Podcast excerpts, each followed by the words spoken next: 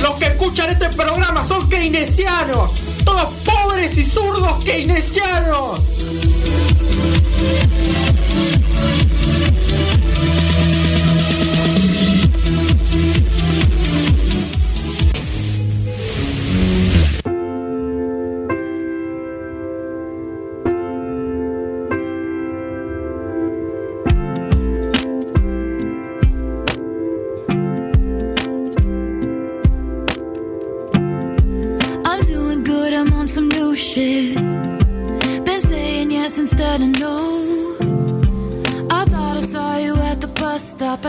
Y así comienza eh, el disco Folklore de mm, Taylor Swift. Eh, un disco muy, muy tranquilo, eh, un disco bien chill, eh, relajado en todos sus temas. Este, yo me estaba esperando, me sorprendió eso, porque me estaba esperando de Taylor Swift eh, un disco bomba pop Sí. Eh, zarpado y entré con, con esa con esa intención, digamos, de, de escuchar algo así y quedé agradablemente sorprendido de una dirección totalmente diferente a, a cosas que estuvo haciendo en el pasado. Totalmente. De hecho, bueno, al, al disco, ella tiene un disco de 2019. Eh, Folklore salió, bueno, en 2020. eh, de sorpresa, de la nada. Porque de hecho no, no, no tuvo ni peranuncio ni, ni nada. Ella- apareció ella un, un 23 de julio y dijo: Mañana sale un disco nuevo. Claro. 16 canciones. Bueno, tranqui. Eh, y salió, digamos. Y ella estaba con un disco anterior que se llama, creo que Lover, que es un disco recontra popero, con el que, bueno, iba a hacer la gira y todo antes de la pandemia, ¿no? Obviamente. Y bueno, cayó con esto.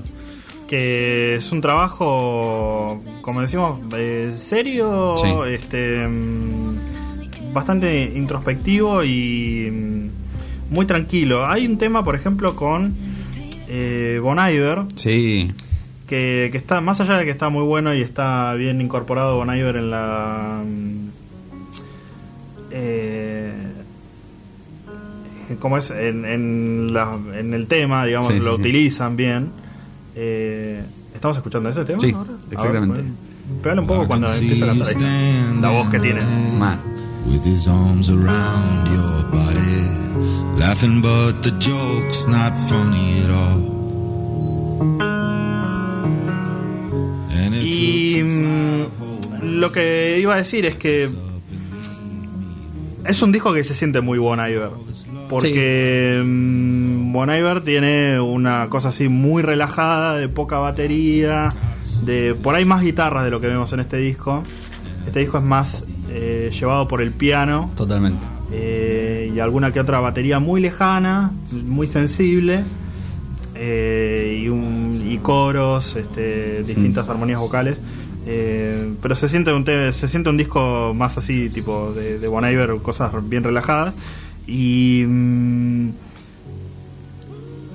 me olvidé lo que iba a decir. Eh, Bueno, es un disco mm, es un disco que fue producido por por el, los el cantante de Nationals. Ah, me queda datito. Ahí Claro. ahora entiendo todo. Claro, de exacto. National es, es esto. Exactamente, exactamente. Y bueno, claramente eh, o sea, claramente ella ella también buscaba esto, porque si vos vas a buscar trabajar con, con él eh, no me acuerdo el nombre, si no lo, lo dirías, el, el cantante de Nationals, creo que el guitarrista también participó, digamos, ahí como en parte de la producción, con el productor histórico de ella, digamos, que, que Claro. trabaja en la mayoría de los discos, y sí, o sea, claramente la búsqueda era esta, digamos. Eh, que, que para mí tiene algo muy bueno, y es que Taylor Swift es una artista, no voy a decir menospreciada, porque es recontra multipremiada y, y Sí. es recontra famosa, pero sí hay una cuestión con ella de, eh, ella es una gran letrista, una gran compositora también, digamos, hace muy buenas canciones y cuenta muy buenas historias. Y en este disco eso se, se sale a relucir, digamos, eh, Claro, porque no está- es- está despojado de todo lo demás. Totalmente, no está perdido en un ambiente. No, no está hundido en una trama pop Claro, que te distraiga de lo que está diciendo. tal cual.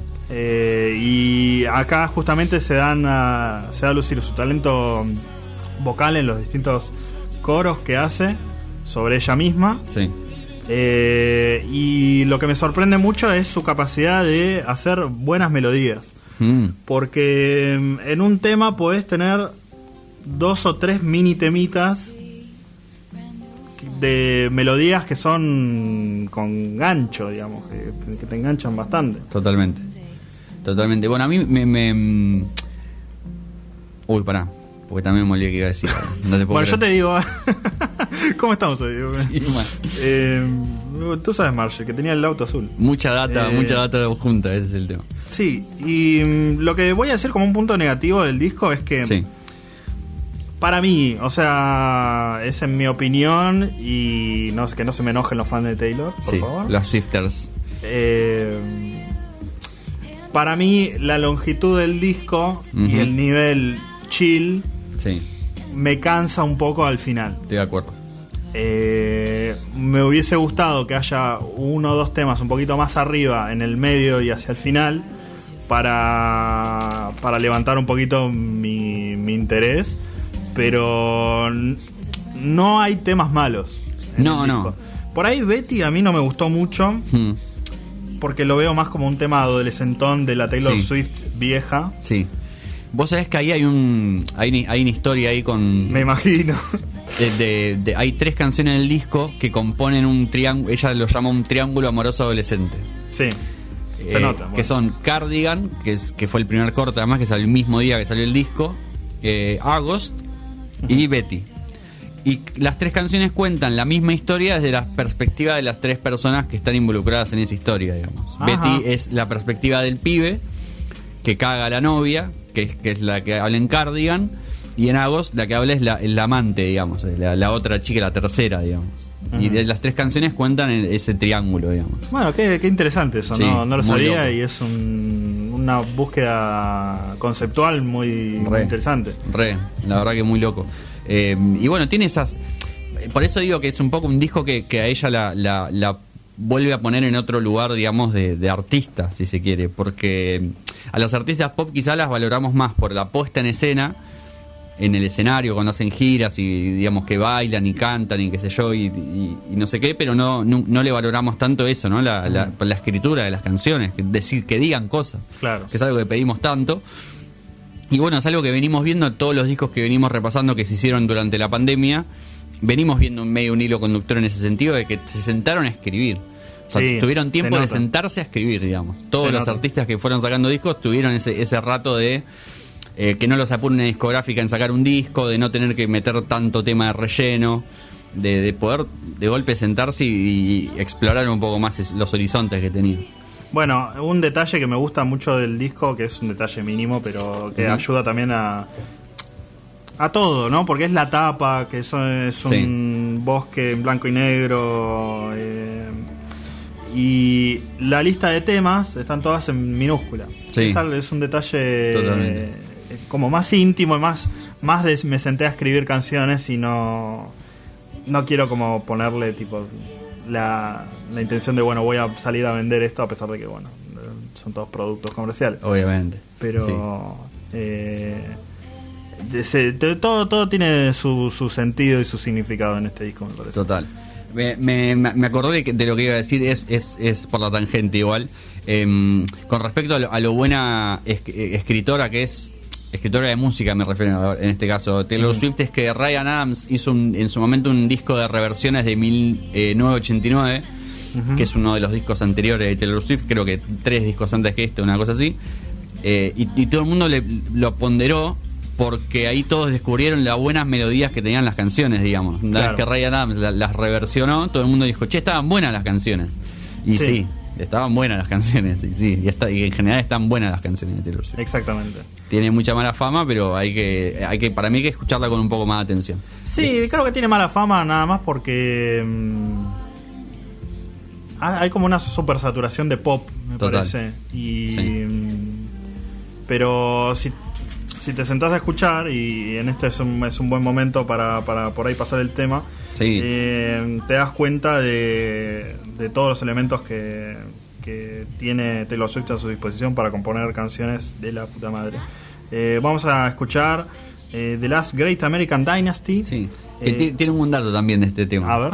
Que mm, ah, la canción habla de la dueña de, de la de una casa, que es la casa donde vive Taylor Swift en, en este momento, digamos, Ahí en, en Rhode Island.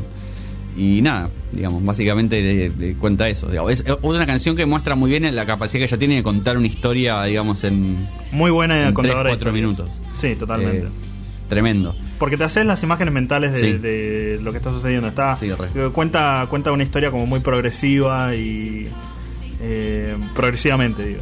Eh, Claro. Así que te, te das eh, idea. Eh, siéntense a escuchar entonces The Last Great American Dynasty de Taylor Swift. Y después vamos a estar pasando a la gran película de eh, Nicolas Cage.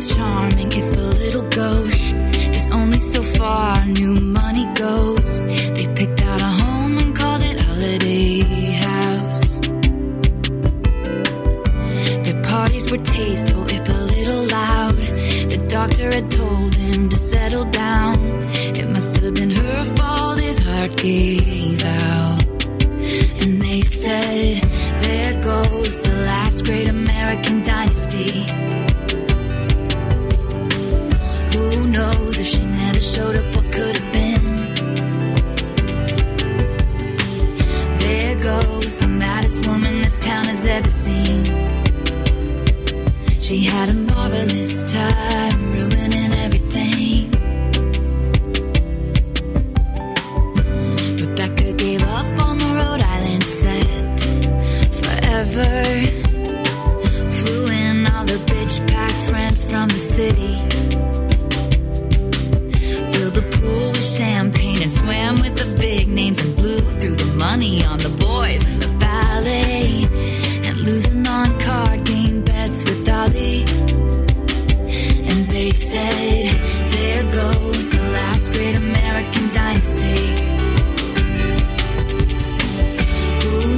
She never showed up, what could have been? There goes the most shameless woman this town has ever seen.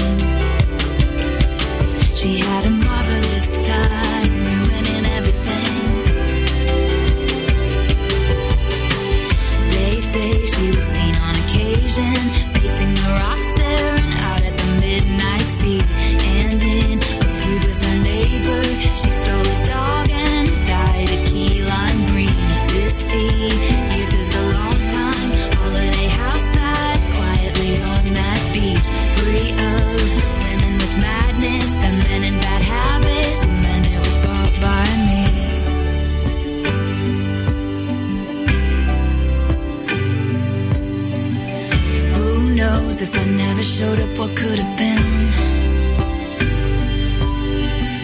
There goes the loudest woman this town has ever seen.